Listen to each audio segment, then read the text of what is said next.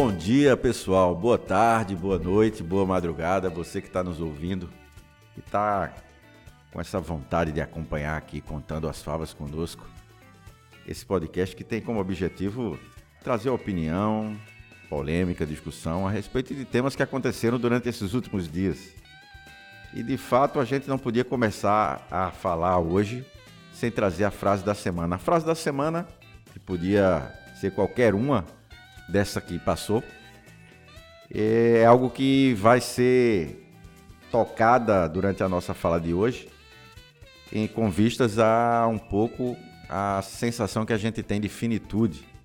Essa semana, o jogador de basquete, ou melhor dizendo, ex-jogador de basquete, Kobe Bryant, faleceu num acidente juntamente com sua filha e mais sete pessoas num acidente de helicóptero. Foi uma perda para o esporte mundial, pela representatividade desse jogador. Isso me trouxe à mente a frase de um dos grandes pregadores do século XX, chamado Billy Graham, que ele dizia o seguinte: O que mais me impressiona na vida é a brevidade da vida. Marcos, como é que você está, meu irmão? Bom dia, boa tarde e boa noite.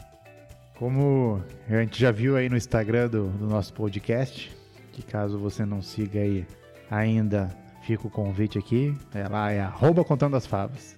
Pode seguir nós lá no Instagram. A gente vai estar sempre postando a nossa, a nossa atualização.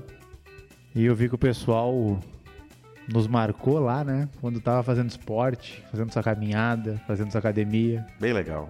É, então... Até fora do país, né? Até fora do país, né?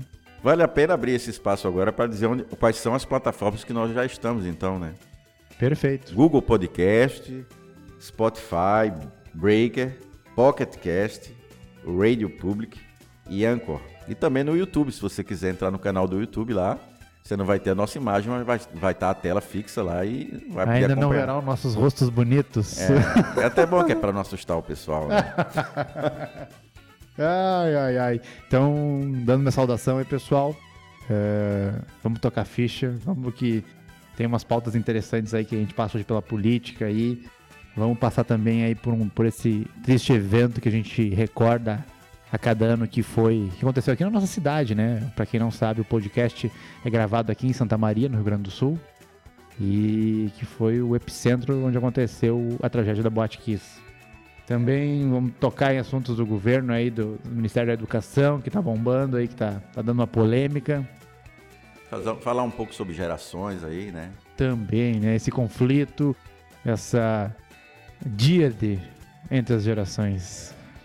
Falando um pouco sobre essa questão do, da brevidade da vida, já pegando a frase do, do Billy Graham, que nos impressiona, não só a ele impressiona, eu eu acho que não por coincidência falar, falar sobre esse assunto essa semana que passou com, com a ponte em relação aos sete anos né, da tragédia da Boate Kiss aqui em Santa Maria, onde 242 jovens foram vítimas né, de, um, de uma fatalidade, ou ju, o juízo vai, vai saber disso, né? É. ou um acidente, ou um algo proposital, ou uma tremenda irresponsabilidade que a princípio já começa se largando por aí. Com certeza. Né? E não só o, a fatalidade com o Kobe Bryant, que foi essa semana também, é, nos traz essa ideia de que quase que um espelhamento, é quase que um espelhamento. As pessoas quando escutam testemunho dos pais das vítimas ou testemunho das pessoas que conviveram ou são, são fãs de um, um ex-jogador, de um jogador de basquete do nível do Kobe Bryant, elas percebem ou é perceptível nelas, nas falas, a ideia de que a ausência a partir daquele momento daquelas pessoas nos traz o tamanho que nós temos. Como nós somos pequenos, como a nossa vida é, é fugaz, como é rápida essa O ser humano essa, às vezes se acha tão é. grande e, e é tão e pequeno, o, né? É, e o Billy Graham mesmo vai dizer que o que mais impressiona, na verdade, é a brevidade dessa que chamamos de vida, né? Alguns acreditam que ela não para por aqui, que ela tem uma outra, uma outra dimensão e tal, mas afinal, aquele que vive na naturalidade da vida vai sempre sentir a ausência daqueles que já partiram. E isso nos impressiona. Nos impressiona porque eu me lembro agora de, uma das falas que essa semana foram marcantes para mim. Foi a fala da Hortência, onde ela falou que lembrava da vida dela quando ela tinha 41 anos, que foi a, a, a idade que o Kobe Bryant faleceu. faleceu, agora essa semana que passou. E ela dizia: Poxa, mas faltava tanto para se viver, né? Eu me lembro que com 41 anos eu estava começando, eu tinha saído do esporte, a semelhança dele. Sim. Vivi a vida inteira dedicada a um tipo de atividade que não me dava direito a entretenimento, a fazer o que Exige eu queria. muito, Exigia né? Exigia muito. Esporte alto, Aí alto ele ia é começar é a viver realmente uma vida mais na família, mais social, enfim, se dedicar a outras questões, como já vinha se dedicando. E, subitamente, a, foi tragada a sua vida, né? E ela dizia isso sentindo o fato dele não poder viver mais tempo, dele não ter tido a oportunidade de viver mais, porque com 41 anos, a semelhança, né, Marco? Não sei, não sei se tu concorda comigo, de muitos desses pais e parentes dessas vítimas que com pouquíssima idade, né, eram uma, universitários, né, também nos convidam sempre a olhar para aquele, aquele evento ali, independente de qual seja o resultado da questão judicial, enfim, mas olhar para aquele evento ali e ver como nós somos finitos, né? Ah, sim. Como é rápida a existência, a né? existência. E como ela é frágil, né? Exato. Como a nossa vida é frágil. Às vezes. É, e é interessante, né? O ser humano é capaz de tantas coisas, né? Quantas é, invenções e equipamentos e tecnologias nós somos capazes de desenvolver. Entretanto, como tenho acreditado, né, a morte e os impostos, esses ninguém evita. Então, essa é uma tecnologia ainda que o ser humano não acho que não é capaz de superar. E engraçado que busca, né? Busca. Busca, mas eu acho que o grande alerta que, que esses eventos nos dão, e aí saindo um pouco de dentro deles, vendo um olhar mais de fora agora, um pouco mais distante, dando uma outra ótica para a questão, é a importância que eu, que você, que todas as pessoas que estão ouvindo, nos ouvindo, têm de pensar um pouco mais com cuidado no seu legado, naquilo que você pode deixar. Muito importante. Para né? quando você não estiver mais aqui. Sabe que tu tocando nisso, inevitavelmente me ocorre uma memória, né? Eu tenho 31, eu tava na idade daquele pessoal, né? Uhum. E e é inevitável, né, pensar onde é que eu tava nesse dia, né? O que aconteceu? E felizmente eu tive uma sorte, a intervenção divina, digamos. Eu gosto de acreditar que foi uma intervenção divina de não estar tá na, na Kiss, porque tinha o convite para ir na Kiss naquela noite. Olha aí. É, eu vou abrir até o relato. Eu tava em Tupã, era janeiro, né? Uma cidade então, próxima aqui. Uma cidade próxima aqui de Santa Maria. Porque Santa Maria é uma cidade de militares e universitários, né? Tem um ditado que ninguém é de Santa Maria, todo mundo passa por Santa Maria, né? Enfim, tava nessa cidade próxima daqui e até tava sozinho na minha residência. Tinha passado, meus pais estavam viajando, a minha irmã estava com meus pais e aí um amigo meu que veio falecer, infelizmente, ele me ligou à tarde, falou assim, ó, vou te aguardar aí na Kiss hoje, a gente vai lá, vai ter uma tá lá, vai ter um espaço tal. Aparece. Para quem não conhece, né, que tá nos ouvindo, a Kiss ela era uma referência em relação a boates aqui da cidade. Né? Exatamente, né? ela era o. Por isso que se fala assim, com a de uma, era falado de uma forma tão natural, né? Claro. Tô esperando lá na Kiss. É, exato, era, era o hub, digamos assim, da, da, da juventude universitária aqui da região. E aí ele me ligou e convidou. E aí eu prontamente sentei o convite, né? Afinal, eu tava em casa, não tinha o que fazer, tava de férias, tava em época universitária. E, enfim, só que eu estava numa cidade ao lado, a mais ou menos 100 quilômetros de Santa Maria. Aí a noite avançou, fiquei por casa me organizando e acabei dormindo no sofá olhando uma TV, né? Entre 7 horas mais ou menos da, da, da noite, da tarde, 19 horas por aí.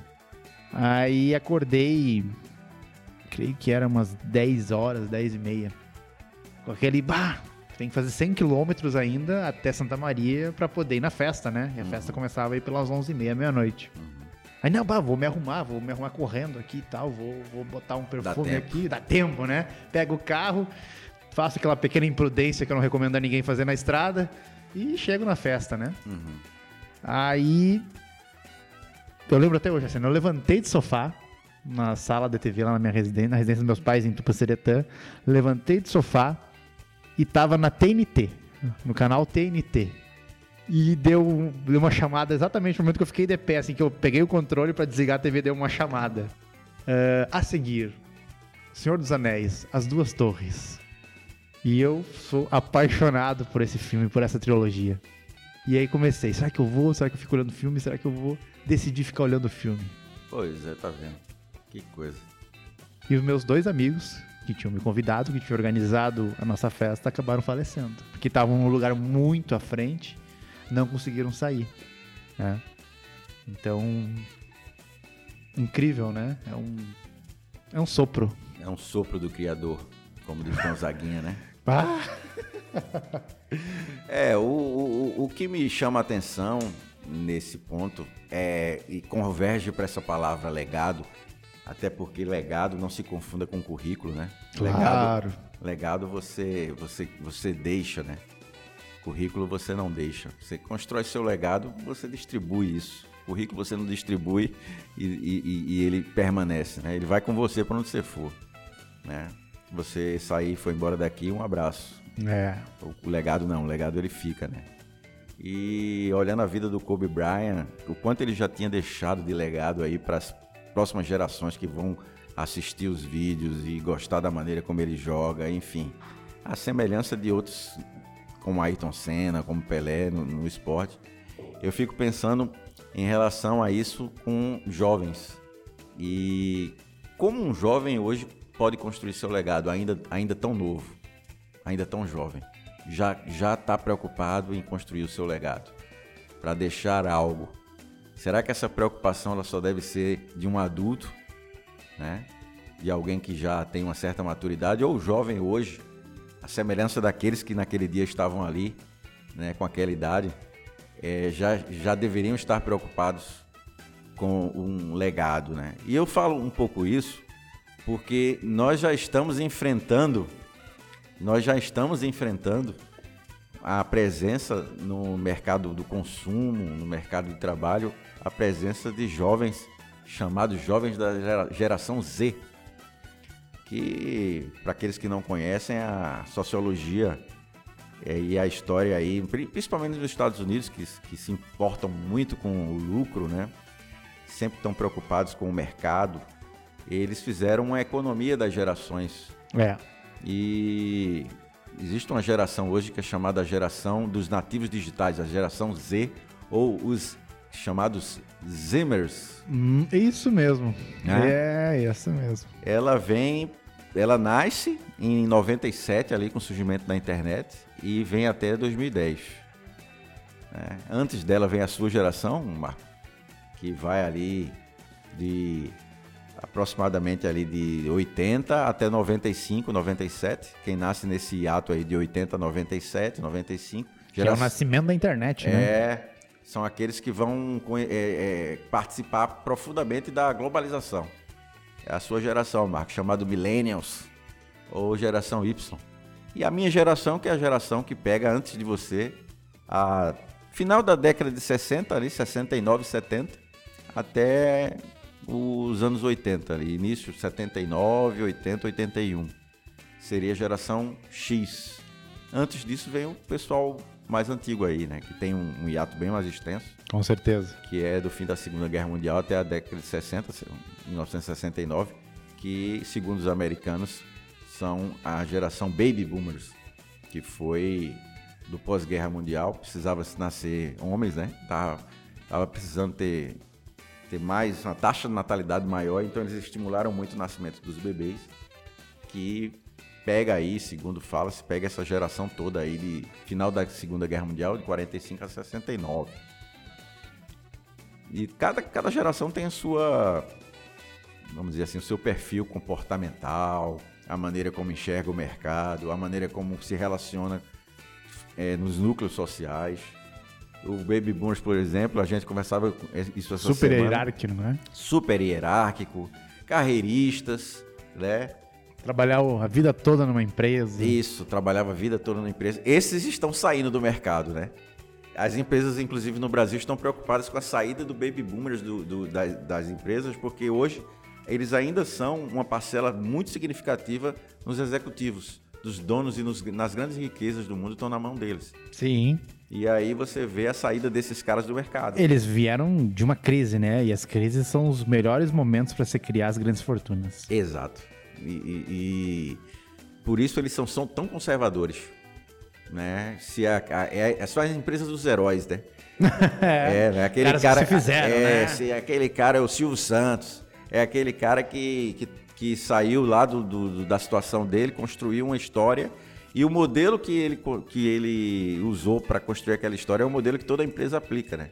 É, hoje você sabe que se não fizer um bom planejamento estratégico aí, a coisa complica, né? O modelo do herói ela, ele já não está mais valendo tanto é verdade para nós, né? Então, depois desse pessoal mais conservador e mais hierárquico, tem uma, uma galera que gosta de hierarquia ainda, mas é extremamente competitivo, porque nasce num, nasce ali num, num ambiente de muito marketing, onde o marketing já estava com extremamente agressivo, que são os da geração X, que é a minha geração. É, gostam de trabalhar em grupo, mas já são bem adeptos às mudanças, não são tão conservadores assim como a geração anterior. Não são tão individualistas como a tua geração, por exemplo, que nasceu na globalização. Extremamente, né? É. Em comparação. É.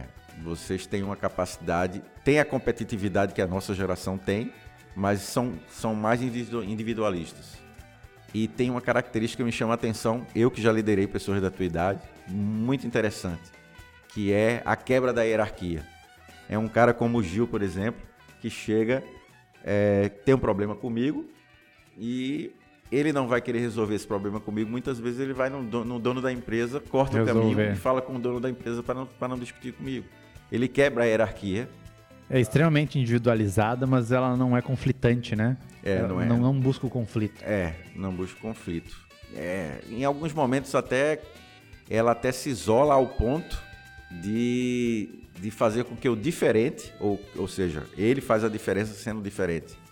Né? Enquanto algumas, algumas características de participação de grupo é, é o rompimento dos paradigmas, vamos dizer, a sua geração tem. né? Você faz questão muitas vezes de fazer parte de vários grupos e ao mesmo tempo é, é, nessa, nessas participações está rompendo com paradigmas. É verdade. Né? E aí nasce uma geração aí no, no, com o surgimento da internet, que é a geração de hoje. Essa geração que está aí chegando no mercado de trabalho, pessoal já com 18, 17 anos, é, com opinião, com maneira de consumir bem diferente, né? extremamente ligada à internet e já produzindo, já com, liderando startups, já fazendo empreendedorismo desde criança, que é o pessoal da geração Z. Uma coisa que eu acho bem, bem que eu percebo com quem eu me relaciono, eu tenho atualmente também relacionado e, e trabalhado com pessoas de 18, 17, 20 anos, né, que é essa outra geração. E eu percebo que os objetivos que eu tinha naquela época os deles hoje são totalmente diversos. Na minha época, com 18 anos, mais importante, ah, um exemplo, era tirar carteira. Tirar carteira e ganhar um carro. Essa geração já não tem tanto essa, essa mesma gana que o pessoal da minha idade naquela época tinha.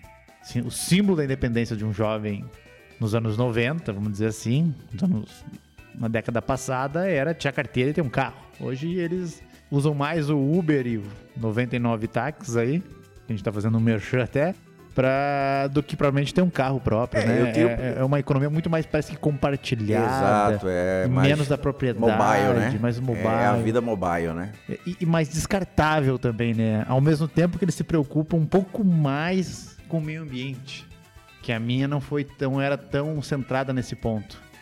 Eu vejo que eles são é, muito mais Uma das características marcantes nessa, nessa e eu posso dizer porque eu tenho um filho, o Samuel é dessa geração aí Z, e é impressionante como eles precisam de feedback o tempo todo. Eles é verdade. Precisam de feedback o tempo todo. Se você não der um feedback, parece que começa a angústia a acontecer. E se perde, parece, né? É, é e eles estão exatamente dentro dessa linha do mobile, assim. Tudo é extremamente conectado ao celular. É a geração do smartphone, né? E, e, e aí eu me preocupo.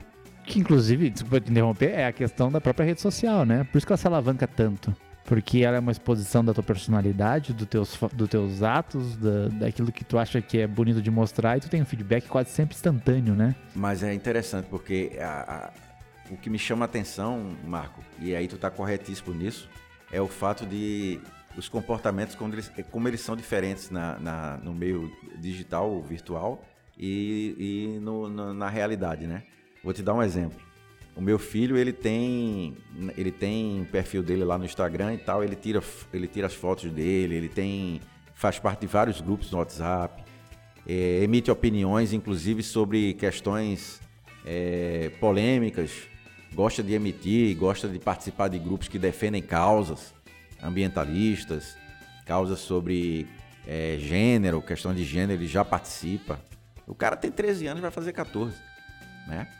E aí eu digo, pá, o cara é muito desenrolado, né? Porque ele já emite opinião e a opinião dele tem feedback instantâneo, como você está falando. É. Aí eu chego com ele, eu chego com ele assim num, num shopping, em algum lugar para ele provar uma roupa, eu, não, tu vai lá ali, pega, pega a camisa, vai, conversa com a atendente ali, vê o que é que ela vai, o que é que tu vai precisar dela, senão eu não vou.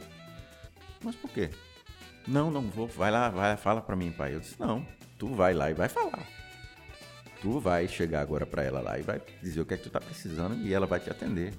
Ela tá aqui para isso. Não, não. Vai comigo e tu fala para ela o que eu tô precisando. E aí ela vai me ajuda. Então você veja que a dificuldade que no né? mundo virtual não existe. Mas na realidade, nas relações, no calor humano do dia a dia, eles têm dificuldade. E aí você chega a ver cúmulos, que são pessoas que às vezes estão trocando nudes claro. Mas não se toca, não, não se, fala. Não, não se toca e não se fala no mundo real. São pessoas que têm a capacidade de defender uma causa, como o meu menino defende, mas na hora de falar com um atendente ele tem dificuldade. Então, como lidar com isso e como esperar que esse pessoal já pense em legado? Já pense em deixar um legado Pois é, Fábio, mas assim, ó, vou te fazer um advogado do diabo aqui. Será que o mundo não tá indo todo pro digital e nós que ainda que, por exemplo, tu é um cara que tem habilidade em falar, se comunicar, se relacionar. E ela é muito útil no mundo de hoje. Mas dá um estirão aí no mundo em 10 anos. Será que quase tudo não vai ser digital e a habilidade digital não vai ser mais importante que o saber falar em público? Eu acho que não.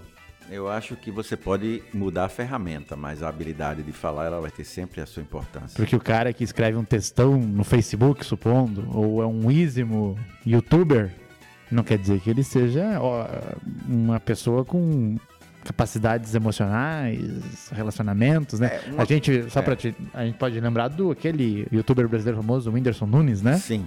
O cara tinha, teve um quadro gravíssimo de depressão. Que é uma característica deles, né? Incrível. E o cara é, E era engraçado que ele tinha. Eu não lembro, acho que é um, um número absurdo de seguidores ele tem. Né? Eu, praticamente, não sigo ele. Mas ele tem um canal no YouTube com milhões de acessos. É um dos, um dos maiores do Brasil, se não o maior. E aí ele postava que estava se sentindo sozinho no Twitter. Eu acho que quem vai ter que aprender a falar é aquele que tem a necessidade de liderar. Se eles tiverem necessidade em algum momento, eles vão ter que aprender a se comunicar bem. Que mundo perigoso a gente está é, indo, hein? É. Eu, eu te falo porque praticamente a negociação, da negociação, da forma como você vai influenciar. Isso vai depender muito da forma como você vai saber se comunicar, usar as ferramentas da boa comunicação. E não, não obstante isso, nós temos hoje pessoas novas, jovens, liderando muitos lugares hoje no mundo porque se comunicam muito bem. Então, por exemplo, tu acha que a Greta, a gente falou aqui semana passada, ela consegue uh, se comunicar bem nas redes sociais, virtualmente, digitalmente e também presencialmente, por isso ela lidera? Não, eu acho que ela vai perder força e já está perdendo força porque ela não tem esse, esse, esse ponto da comunicação dela ainda muito trabalhado, bem feito, bem trabalhado. Eu acho que ela, ela, ela às vezes que eu vi as entrevistas, as falas que ela fez, inclusive lendo, né, papéis, lendo textos Sim. que nem sempre nem sempre são dela, né? É, esse é outro mistério, é, né? É um mistério, né? Então, assim, é, ela não tem... Claramente, ela não tem uma grande habilidade na fala pública, né? Na comunicação pública. E isso, isso tira dela muita força. Tira dela muita força. Porque a tendência é que, com o tempo, com o passar do tempo, isso não se sustente. Em compensação, você vê um cara que se comunica muito bem, que é o Trump, engole ela com, com uma fala pública. Ou você discorda disso? Não. Ele engole E o ela. Trump domina também o digital, né? Domínio digital, mas quando ele vai falar, é, A retórica também é muito é boa. muito boa. É. Não- Ela, eu acho que ela vai ter que se tornar mais política. E tu vê, né? O Trump, Mais política o- nesse o- sentido. O, o Trump tem 70 anos, né? É de uma geração além da nossa. E domina as ferramentas. É um baby boomer. É um baby boomers. Hoje, hoje, hoje me chama a atenção alguns que já estão deixando esse legado, né? A própria Greta, não, não, não, não podemos deixar de dizer que essa preocupação dessa geração com, com de- defender causas né? ambientais, Uhum, claro. enfim, de outra, e entre outras, isso já mostra que é um perfil da geração, né? É, eles e muitos se identificam com ela porque são dessa geração. Com certeza. Quando você vê um consumo das, da- da- das produções e da- do, do, do que ela tem a influenciar, você vê que é consumido pela geração dela. Né? Agora mesmo, eu, eu me lembrei agora, você estava falando, me lembrei agora da, da Billie Ashley, Ah, sim, a cantora. que é, ela com 18 anos agora, foi a primeira mulher, 17 para 18 anos, que é da geração Z, 17 para 18 anos, a primeira mulher a ganhar quatro Grammys na primeira participação Inédito. num Grammy Music Award, né? Então, é, ela tá deixando um legado já com 17 para 18 anos de idade. Aí você vai olhar as feras do passado aí que ganharam Grammy, Norah Jones, você vai ver Adele e, e outras, né?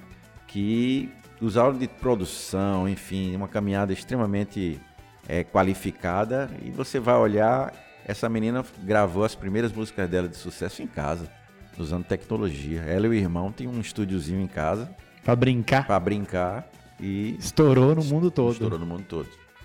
Quatro prêmios internacionais de música num, num, de premiar, no mesmo E aí tu vê assim, ó, que revolução essa indústria tá sofrendo e todos, e a gente não consegue imaginar onde vai parar tudo.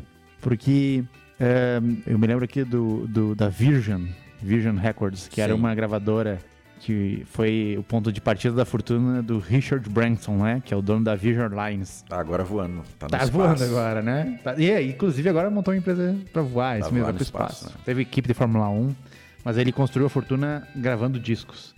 É, foi um gancho isso, mas o caminho pra se fazer sucesso com a música antes era um, extenso, difícil, né?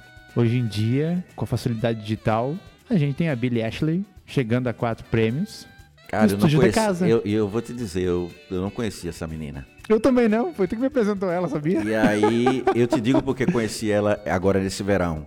E aí que tá também, desculpa conhe- interromper, mas olha só, justamente por a gente ter tanta tecnologia, a gente também acaba não conhecendo as coisas. É, são nichos, né? Pois é, cada vez parece que a coisa tá mais nichada. Eu, no meu Spotify, sigo o nosso podcast, mais alguns outros que eu gosto e que aprecio, e ouço mais música clássica do que... Mas o mundo tá anunciando, é, é isso é que me, isso é que me interessa, isso é que me é, me é caro. O mundo tá anunciando em alguns momentos que esse pessoal chegou. E que esse pessoal tem uma maneira de, de- de curtir as coisas, de se comportar, que de, de consumir, que faz influência dentro da tua casa. Por que, que eu descobri isso desse verão? Porque meu, meu filho Sim. tá passando férias comigo. E é, no- durante as viagens de carro, a gente colocava. Ele colocava lá o Spotify as músicas que ele queria, né? Tinha a vez dele também, né? E aí, e aí me chamou a atenção as músicas dela. Pela qualidade, pela, pela maneira como eram construídas as músicas. E a um momento eu disse. E vi que ele cantava as músicas. E aí, a um momento eu perguntei quem é. E aí ele me apresentou. Tu não conhece a Billie Ashley? Ashley. Aí eu digo, não. É- Era, eu tenho que conhecer. Tem, não é possível que você não conheça isso. E aí eu me senti um cara extremamente desatualizado. Fui lá buscar quem era e tal. E na semana seguinte ela foi premiada, né? Sim. Foi a mesma coisa que eu me senti quando tu me apresentou ela também. E realmente é algo de qualidade. E tá se preocupando já em deixar algum legado. Mas eles são, eles são, eles são uma geração aí, e muitos, muitos que estão nos, nos ouvindo agora, que são pais, vão com certeza entender que a palavra-chave para lidar com esse pessoal é tolerância. Não sei, Fábio. Não sei. Tu falando isso, me veio uma imagem muito forte na minha cabeça aqui agora. Eu não sei se tu já viu aquela série Black Mirror da Não. Netflix. Não, não, nunca vi. Ah, que pena. Quem, quem aí tá nos ouvindo, se já viu, eu vou, eu vou relatar aqui um, um pequeno spoiler. Porque tem um episódio que trata de uma sociedade que se comunica somente através das imagens. Então é TV, imagem, tudo que é lugar. E aí existem pessoas que trabalham para manter aquele sistema funcionando, digamos, a um nível mais operacional de solo, né? Para manter a energia, para manter a produção. E aí tem os que se destacam, Uhum. né? Que são os que arrebanham a massa, que levam as emoções para ponta da tela, para ponta dos microfones. São os bons comunicadores. Os bons comunicadores. e aí esses vivem numa casta diferente, numa sociedade, num, num lugar mais privilegiado da sociedade. Enquanto aqueles outros vivem consumindo tudo aquilo que é produzido por essa outra Eu casta. já vi isso em algum lugar. Pois é, né? Um negócio. Me parece que é quase que uma previsão do que vai ser então a nossa sociedade. Onde a gente vai ter a Greta, vai ter a Ashley, vai ter, sei lá, mais alguns se destacando com alguns dons, que nem são dons, Talentos. talentos, né? Uhum. Talentos de comunicação e de manipulação de áudio e vídeo, talvez. Influência. E influência, né? Carisma. E vão ser os líderes do amanhã. É, como você mesmo me disse uma, um, um certa feita, é, o próximo presidente do Brasil está no, No Instagram, né? Trocando Todos os brasileiros estão ouvindo isso saibam que o nosso presidente já tem conta no Instagram. Com certeza. Ele já tá postando. E ele vai ser cobrado por ele estar postando. Lendo, lendo um pouco sobre esse- essa turma aí, é, fica certo, fica-se certo de que a, a, essa, essa intensidade de informações, que nem sempre é conhecimento, né? Essa quantidade Bela. enorme de informações que eles têm acesso, que nem sempre se transforma em conhecimento, é, torna a vida deles um pouco é, ligada a uma vida de, de, de, de ansiedade extrema, né? Crônica, né? São, são jovens extremamente ansiosos, né? Essa menina que ganhou, que ganhou o prêmio, a Billy, ela disse que não sabia se ia chegar aos 17 anos, alguns anos atrás, porque ela já estava pensando em suicídio. né? Então são jovens que, apesar de estarem extremamente conectados, são solitários. E a melhor maneira, talvez, de, de- de lidar com eles, a chave, e lendo sobre isso você percebe, é- são duas. É a tolerância, a semelhança da falta de identidade deles, porque eles são extremamente pulverizados em termos de identidade, eles assumem identidade ou não assumem identidade a hora que querem. Você não tem mais a moda do, do guri, da menina. A, a moda não tem identidade. Você pode estar vestido de qualquer jeito, parecendo menino, parecendo menina, enfim. É, você pode estar em qualquer tipo de grupo. Essa fragilidade ou, ou pulverização da identidade existe. Então, a melhor forma talvez seja tolerância e o espelhamento. É se aproximar não tendo tanta identidade assim também. Se abrindo um pouco dos teus conceitos, deixando um pouco de lado também um pouco aquilo que tu entende que seja a tua verdade para começar a dar feedback, para começar a fazer interação. Pois é. Eu tenho dois filhos, né? Uma com um ano e quatro meses e o outro hoje com quatro meses. Vai ser uma dificuldade. É uma, é uma geração que ainda tá além desta que tu fala, né? Do teu guri. Tá se estudando ainda. Tá se estudando ainda. E, e eu percebo assim, como a minha filha, que tem um ano, um ano e meio já, como ela tem facilidade de mexer no celular. Já Sabe? nasce com ele, já nasce. Já, nas- já- ela tem um ano e meio e já tá usando. A gente segurou, o, primeiro ano a gente segurou. Aí depois, agora, ela, ela já entra no YouTube, ela já sabe quais os vídeos que quer olhar, sabe como clicar, sabe como enrolar a página, sabe como voltar. Mas eu quero deixar um recado para quem está nos ouvindo. Olha aí. em relação ali como lidar com a geração Z. Uma coisa que é gritante. Eles querem compromissos reais. Eles clamam por compromissos reais. Quando você começar a assumir compromisso com eles, seja alguém que está assumindo de forma real esse compromisso. Porque nós vivemos nessas gerações anteriores muitas vezes compromissos mentirosos ou compromissos frágeis ou compromissos voláteis que muitas vezes nós não conseguimos cumprir ao final. Por isso que a geração tua, Marco, busca tanto feedback, que é para entender se tá ou não compromissado com aquilo. Essa geração, ela o tempo todo está buscando compromisso. Por isso que eles são, são adeptos a causas. Já percebeu? Todos eles são adeptos a causas. E que eles querem compromisso. E compromisso de forma real. É que realmente você faça bem para o meio ambiente. Que você diga que é um ambientalista, mas ela, ela quer ver você lá fazendo bem para o meio ambiente. Entendeu? ela quer que você levante uma bandeira, mas que você esteja lá mesmo, defendendo fora das redes, andando na rua. Interessante. Entendeu? E falando em compromissos reais que devemos buscar para atender talvez a essa geração, seja no micro ou no macro, me veio agora a, a, a imagem do, dos compromissos que o nosso presidente tem assumido aí, né? agora, essa semana, nós tivemos um, uma série de distúrbios em relação a compromisso com esse rapaz aí da Casa Civil, né? Como é o nome dele mesmo? O Vicente Santini, né? Foi.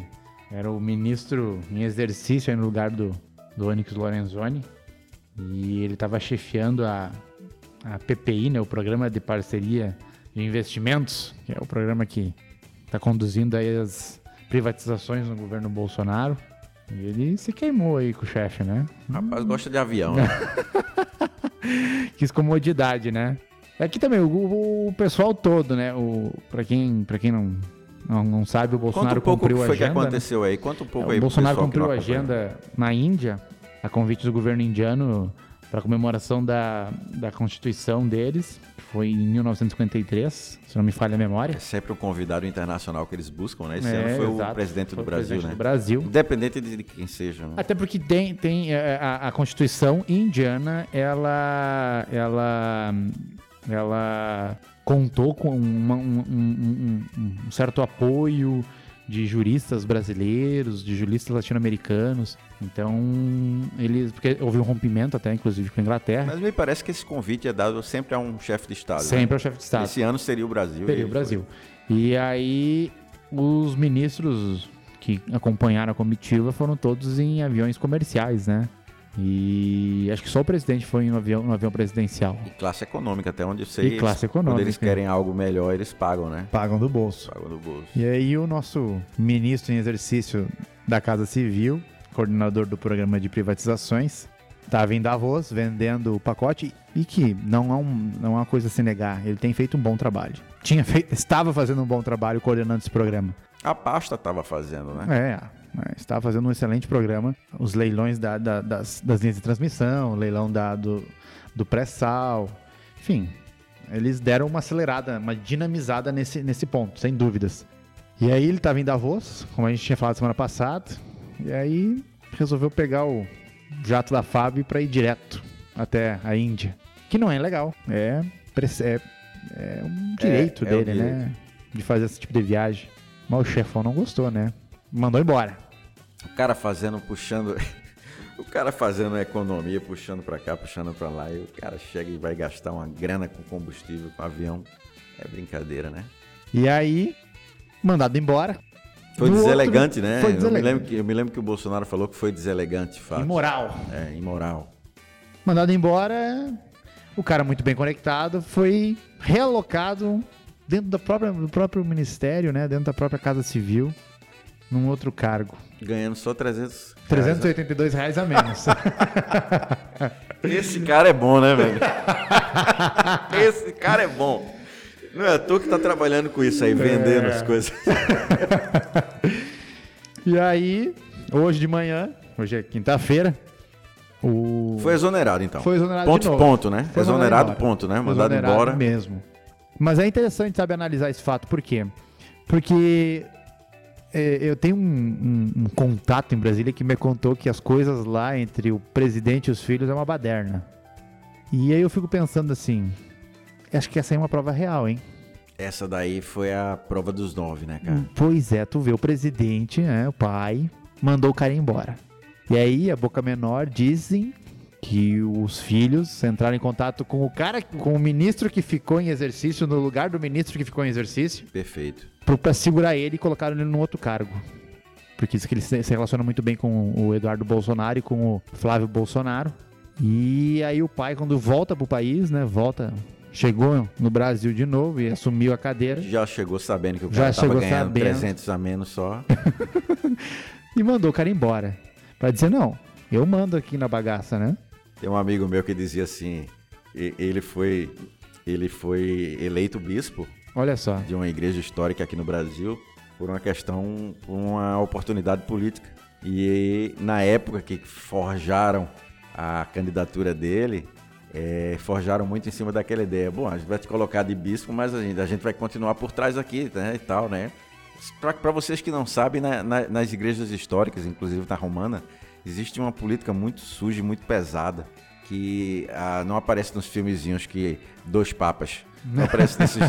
é, não aparece É nesses. pior do que tá É aí. muito. A igreja, a igreja faz, faz política há mais tempo do que a política. É, Do que a gente vê os partidos, é, né? a política faz. A, a igreja faz pelo menos. Há dois mil anos. Não, pelo menos há 17 séculos política, política de verdade.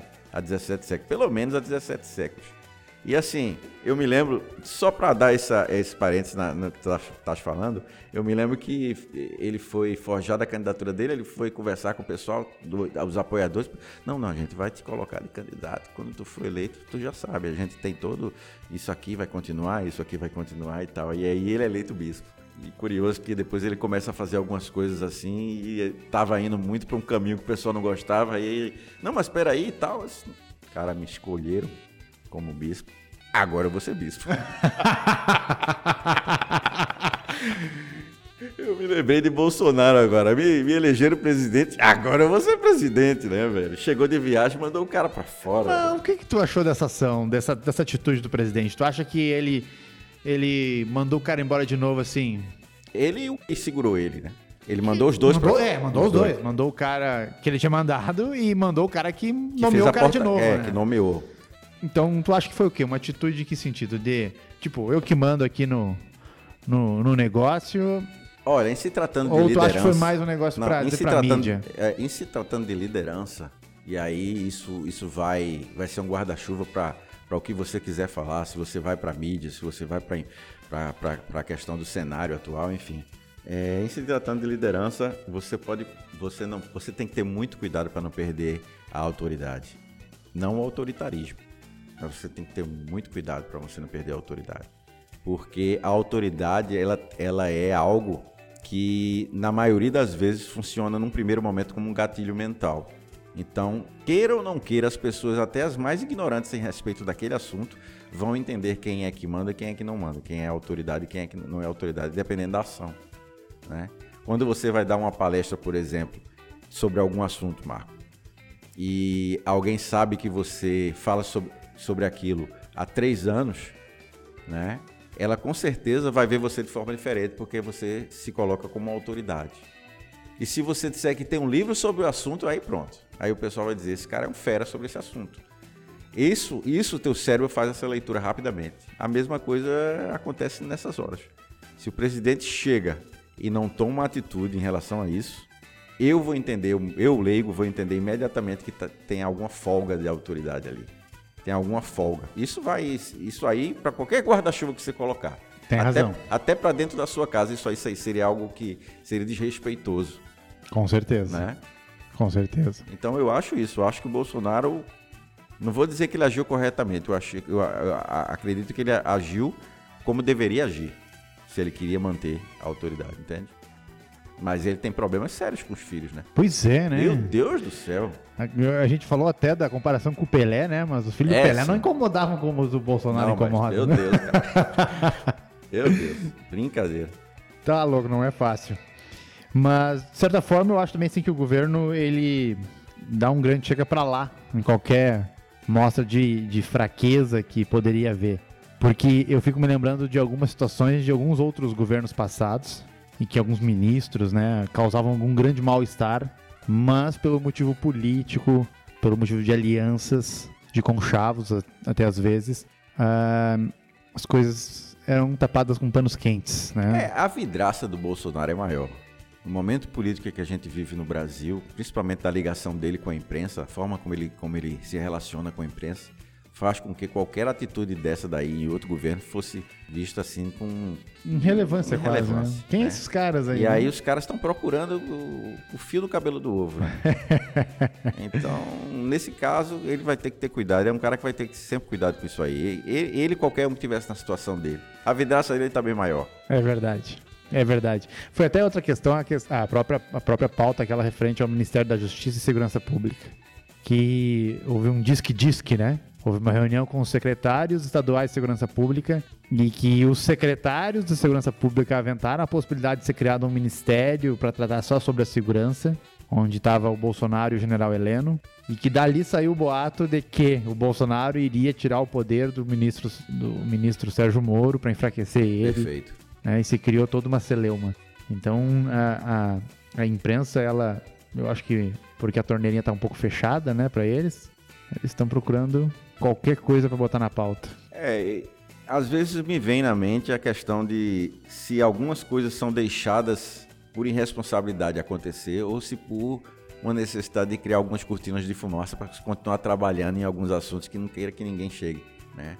É, algumas dessas questões assim mais polêmicas, elas aparecem para desviar o olhar de lugares que precisam estar tá andando e trabalhando e, e acontecendo e dando resultado para ninguém atrapalhar aquilo ali.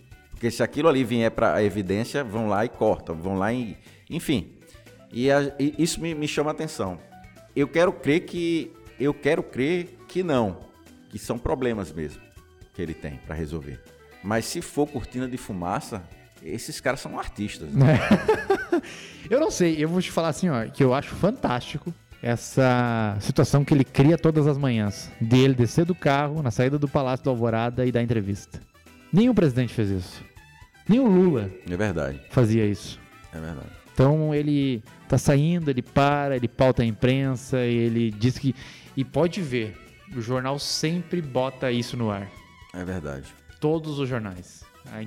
Ele na, na entrada do Passo Alvorada, saindo de manhã, e aí ele fala sempre alguma aberraçãozinha, ele dá uma canelada ali. Ou ele não fala com o jornalista. Teve esses dias que ele tomou um processo aí da Associação Brasileira de Jornalistas que ele chegou para a imprensa, desceu do carro, parou a comitiva, fez aquele alvoroço ali e ele chegou, ó, hoje eu não vou falar com vocês porque vocês estão me processando e se eu falar com vocês eu vou estar tá sendo, uh, não recordo a palavra que usou, mas não vou estar, tá, vou estar, tá, vou estar, ah, vou estar humilhando vocês. Então eu não posso falar com vocês. Você acha que o Brasil está conhecendo ele, né? O Brasil está conhecendo ele. Talvez, apesar da carreira política dele ser uma carreira. Foi uma grande aposta. É, mas o Brasil está conhecendo. E, e, lembrando as, as minhas palavras do podcast passado, é alguém com quem você pode trabalhar claramente a confiança. É. E aí eu não, eu, com isso eu não estou querendo dizer que deve se confiar nele, mas saber que ele é alguém que você sabe o que é que ele vai falar em determinados assuntos. Né? Claro, em algum momento vai surpreender, né? mas é interessante ver essas questões ligadas aos ministros dele. Porque eu não sei se alguns querem copiar essa vibe que ele tem de dizer tudo que pensa, ou se os caras não têm talento mesmo para estar tá onde está né? E acaba botando os pés pelas mãos. E, e a minha preocupação em levantar a questão de que até nas pautas mais importantes do governo, né? Que me parece que são essas que vêm da campanha, como já falei, elas em alguns momentos se perdem também, como foi a do Moro agora com ele. Mas é, você tem, por exemplo, o exemplo da, do Ministério da Educação. Né? O Ministério da Educação é um ministério de um, de um governo que tem 13 meses se eu não me engano, está no segundo, no segundo o, o ministro, né? Exatamente. Em 13 meses, tu tá cheio de polêmica dentro da educação. Nem sempre são problemas, né? Alguns são polêmicas. Mas você tá com dois ministros em 13 meses. Mas é aquilo que eu te falei. O cara. Eu não vou dizer que ele é o que eu posso dizer agora, vou segurar até na verdade, mas o cara ele tem algum certo. uma certa dificuldade em lidar com o outro espectro político oposto dele. E isso está atrapalhando o trabalho dele, porque o trabalho dele, tecnicamente, não é ruim. Ao meu ver, não é ruim. Dele que você fala o ministro ou o Bolsonaro? Do ministro Weitraub. Né? Agora, se fizesse este gancho, eu acabei pegando essa, essa pauta. Porque o Enem está com 30 mil alunos com 30 mil pessoas que estão com problemas aí na, na correção das provas. Isso é menos de 0,1% das pessoas inscritas. A gente já teve Enems anteriores que teve prova roubada, teve gabarito divulgado, teve problema de impressão, teve problemas muito maiores, muito, muito maiores. Então, tecnicamente, ele aconteceu de certa forma organizado, muito melhor do que nos outros anos. Só que aquilo como eu te falei, o, o, o Weitraub, ele é tão preocupado em vilipendiar, em debochar, em, em fazer escárnio com as políticas de esquerda. Contenda. Contenda com, as, com, os posicionamentos de esquerda e com quem uh, pensa dessa maneira ou vê a política por esse lado, que ele acaba manchando o trabalho dele. É, o próprio Futurice, Algumas pautas eu não concordo, mas a grande maioria do programa é um programa excelente, de ponta, que quer chegar, colocar as universidades competitivas no cenário internacional. Porra, a gente investe mais que um plano Marshall na educação e até agora não saiu nenhum Nobel. Né? Não que seja uma obrigação, mas é uma coisa que se esperava, né? É o mínimo que se espera. Então, é, eu acho que como o critério de, de, de, escolha fica prejudicado porque às vezes você leva muito em consideração mais o posicionamento político e a capacidade do agente em, em ter contenda com em ter contenda com o lado com o lado digamos à esquerda da política do Perfeito, que tecnicamente Marco. né Perfeito cara é isso aí então vejo então, assim, muito dessa forma também. é então o Weitraub que é um baita técnico tecnicamente falando né um baita gestor se perde ao tentar fazer política o que não deveria se ele focar somente em entregar os resultados, acho que a gente teria menos polêmicas relacionadas ao Ministério da, da, da Educação. Que aí, quando tu abre muito o teu leque para emitir opinião, seja ela grosseira ou não, tu tá exposto, né? Tu tá e aí hoje é fácil dizer que só tá levando porrada porque a imprensa é de esquerda também, né? É, é aí fácil é também. fácil, né? É. Não é. Eu acho que é muito mais. Não precisaria ser, ser se criar tanto circo em algumas coisas. Eu acho que não se precisaria. É verdade. É verdade. Se entregaria muito mais resultados. Vamos encerrar esse bloco? Vamos encerrar.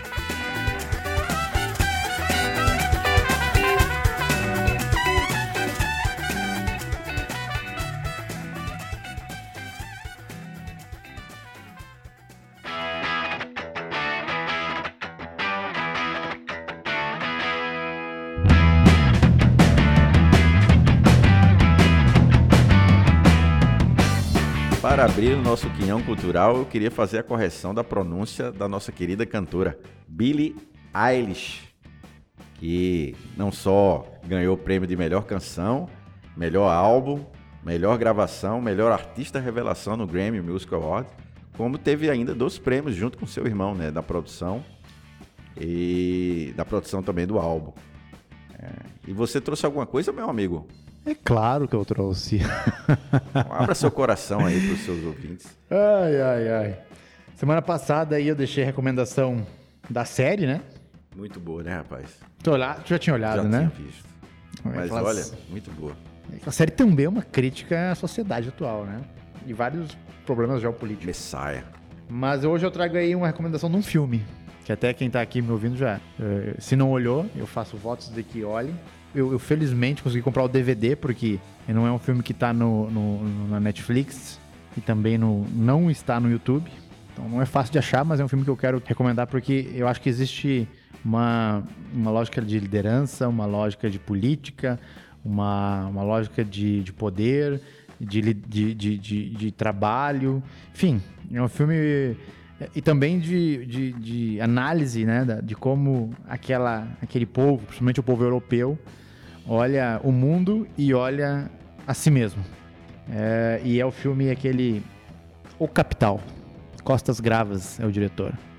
É um filme francês. Gabarito, hein? Tem que olhar. Gabarito. Tem que olhar. É umas duas horas de filme, ele é um pouco longo, mas resumidamente ele é aí um, uma história de um de um um jovem que trabalhava próximo a um presidente do maior banco da Europa e aí ele fica doente e aí ele passa a assumir o banco. E aí tem todo um, um jogo ali para ser feito com os acionistas americanos, com os alemães, com os europeus, com os franceses, com a família. E aí ele vai se posicionando e é interessante olhar para quem, principalmente para quem quer exercer papel de liderança, quem quer se impostar de uma outra forma no mundo. Então fica aí a recomendação. O Capital, do diretor Costas Gravas. Muito bom. Eu trouxe também hoje um filme. Olha aí, ó, dois filmes é. então pro final de semana, Você pessoal. falou que era filme, eu Agora estou trazendo também. Já tem, tinha tentado assistir esse filme já algumas vezes e finalmente consegui, que é o filme Parasitas. Parasitas, o um filme coreano, concorrendo a prêmio de melhor filme no, no Oscar, Oscar esse ano. Ganhou alguns prêmios já em alguns desses festivais que estão Eu já vi uma crítica sobre esse filme. E é um filme coreano. O filme conta a história de uma família de classe média baixa da Coreia que vive numa situação muito difícil, praticamente vive num porão, num bairro vivendo um submundo e eles acabam entrando na vida de uma família riquíssima de um outro bairro da cidade. Através de um membro da família, eles conseguem entrar para trabalhar enquanto ele vai dar aula particular para a filha dessa família e ele acaba trazendo ardilosamente todos os outros membros da família para fazer parte do quórum de serviçais da casa. Né? Então a mãe vai trabalha como governante, o pai vai acaba pegando uma vaga de chofé do dono da, da do dono da casa, né? do chefe da família. E assim eles. Esse filme se passa num contexto impressionante, porque tem um desfecho impactante, e eu não vou dar o spoiler, claro, mas isso vai te mostrar um pouco sobre, sobre uma ideia de sociedade onde você não sabe muito bem quem é a vítima. Ou as duas famílias, na verdade, são a vítima da história, de toda a história. Tanto a família riquíssima quanto a família muito pobre.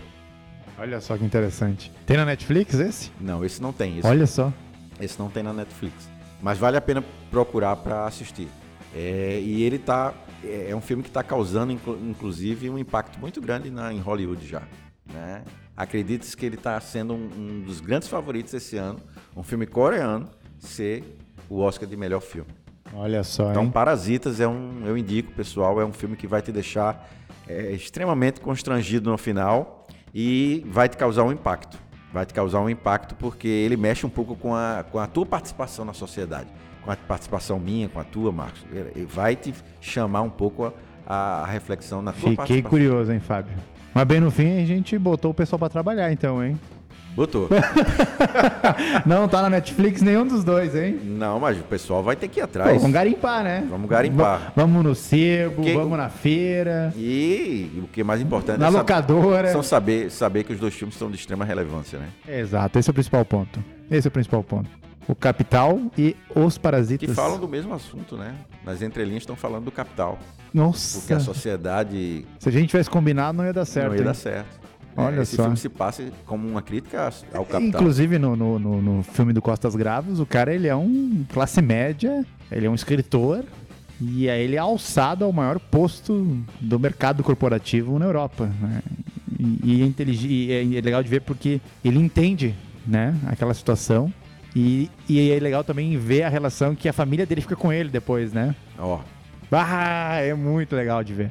Os almoços em família que aconteciam, os, os sogros, a mãe. Ah, é tá aí, tá a dica aí então. O capital, Vamos garimpar, pessoal. O capital e o Parasitas.